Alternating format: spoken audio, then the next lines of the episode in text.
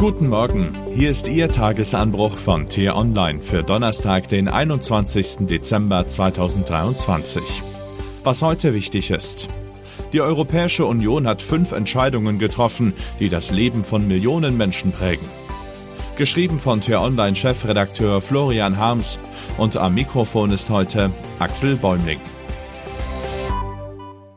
Das Ansehen der Europäischen Union mag in vielen Mitgliedsländern zwischen mau und miserabel schwanken, und natürlich lässt sich berechtigte Kritik am Wasserkopf, am leichthändigen Umgang mit Steuergeld und an mancher drolligen Verordnung üben. Aufs Ganze gesehen schreiben die EU-Behörden und das EU-Parlament jedoch eine beispiellose Erfolgsgeschichte. Sie garantieren den Zusammenhalt des Kontinents im Krisensturm aus Überschuldung, Pandemie, Krieg und Klimakrise, vereinen die konträren Interessen zwischen Bretagne und Baltikum, Nordsee und Mittelmeer. Fünf aktuelle Entscheidungen zeigen, wie weitreichend Europapolitik die Geschicke der 450 Millionen EU-Bürger prägt. Erstens, nach jahrelangen Verhandlungen nehmen die Mitgliedstaaten Beitrittsverhandlungen mit der Ukraine auf. Die Bedeutung des Signals ist kaum zu überschätzen. Selbstverständlich wird die Ukraine dem Staatenbund nicht schnell beitreten. Vorher muss sie ihren Rechtsstaat festigen, die Korruption eindämmen und Handelsregeln anpassen. Auch die EU sollte ihre Prozesse reformieren und natürlich muss erst der Krieg enden. Aber der geschundenen Bevölkerung verleiht die Beitrittsperspektive Kraft, um das Kriegsgrauen weiter durchzustehen, während sie Putin und allen anderen Aggressoren ein Stoppschild setzt. Wer Völkerrecht bricht, macht Demokratien nur noch stärker. Zweitens, von der breiten Öffentlichkeit unbemerkt, haben EU-Parlamentarier mit der EU-Kommission ein wegweisendes Gesetz ausgehandelt. Der European Media Freedom Act schützt Journalisten in ganz Europa vor staatlicher und ökonomischer Einflussnahme und garantiert allen EU-Bürgern den Zugang zu unabhängigen und vielfältigen Medien. Zugleich setzt er Digitalkonzernen wie Meta und TikTok engere Leitplanken. Diese müssen ihre Algorithmen künftig transparenter gestalten. Nach den Morden an Journalisten in Malta und der Slowakei, nach Angriffen auf die Pressefreiheit in Ungarn und Polen, aber auch nach dem Bespitzeln von Journalisten in Frankreich und Deutschland stärkt das neue Gesetz die Medienfreiheit in ganz Europa. Drittens, auf Basis der Terrorist Content Online Verordnung des Europaparlaments hat die Bundesregierung ein Gesetz gegen Hetze und Terrorpropaganda im Internet erlassen. Reagieren Plattformen wie Telegram nicht schnell auf Aufforderungen zum Löschen von Propagandakanälen, verschickt das BKA eine Entfernungsanordnung und schon spuren die Telegram-Chefs, weil sie andernfalls hohe Strafgelder fürchten müssen.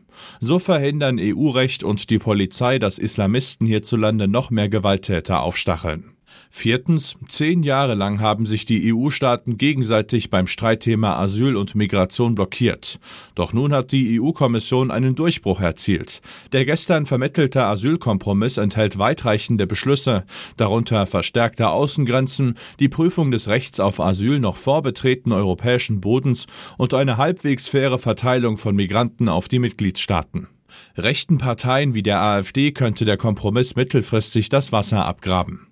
Fünftens, nach monatelangem Feilschen haben sich die EU-Finanzminister gestern Abend auf eine Reform der europäischen Schuldenregeln verständigt. Klamme Staaten sollen ihre Haushaltsdefizite künftig konsequenter abbauen. Gleichzeitig erleichtert die Regelung große Investitionen, eine Steilvorlage, um die Reform der deutschen Schuldenbremse anzugehen. Es sind fünf Richtungsentscheidungen, die ohne die EU unmöglich gewesen wären, die das Leben von Millionen Menschen verbessern können. Das sollte man anerkennen oder noch besser weitererzählen. In einer Zeit der Dauerkrisen und des Dauermotzens braucht es mehr inspirierende Botschaften. Was heute wichtig ist. Im Streit um eine europäische Superfußball-League trifft der Europäische Gerichtshof eine Grundsatzentscheidung. Spanische Clubs wie der FC Barcelona und Real Madrid wollen eine Konkurrenz zur Champions League aufbauen, um mehr Geld zu scheffeln. Der UEFA werfen sie vor, ihre beherrschende Stellung zu missbrauchen. Die deutschen Vereine hingegen finden die Superpläne doof. Seit 1992 verschickte ein Erpresser 360 Postkarten im gesamten Bundesgebiet. Den Empfängern drohte er mit einer Briefbombe, wenn sie nicht sofort Geld bezahlten. Nun ist es der Kriminalpolizei in Kempten gelungen, einen Tatverdächtigen zu ermitteln. Heute informiert sie über Details. Falls Sie noch Geschenke brauchen oder aus Jux draußen unterwegs sind, seien Sie vorsichtig. Der deutsche Wetterdienst warnt im Norden vor Sturmböen, an der Küste auch vor Sturmflut. Sogar in Bayern werden Böen bis 100 km/h erwartet. Und was ich Ihnen heute insbesondere empfehle, bei uns nachzulesen, ein US-Gericht hat Donald Trump verboten, an den republikanischen Vorwahlen für die Präsidentschaftswahl in Colorado teilzunehmen. Unser Außenpolitik-Redakteur Patrick Diekmann erklärt Ihnen, warum sich Demokratiefreunde trotzdem nicht zu früh freuen sollten. Den Link dazu finden Sie in den Show Notes und alle anderen Nachrichten gibt es auf t-online.de oder in unserer App.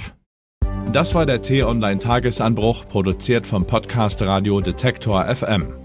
Uns gibt's auch morgen wieder. Und am Wochenende blicken wir im Podcast Diskussionsstoff in einer tiefgründigen Analyse auf ein aktuelles Thema. Hören Sie mal rein. Vielen Dank fürs Zuhören und Tschüss. Ich wünsche Ihnen einen schönen Tag. Ihr Florian Harms.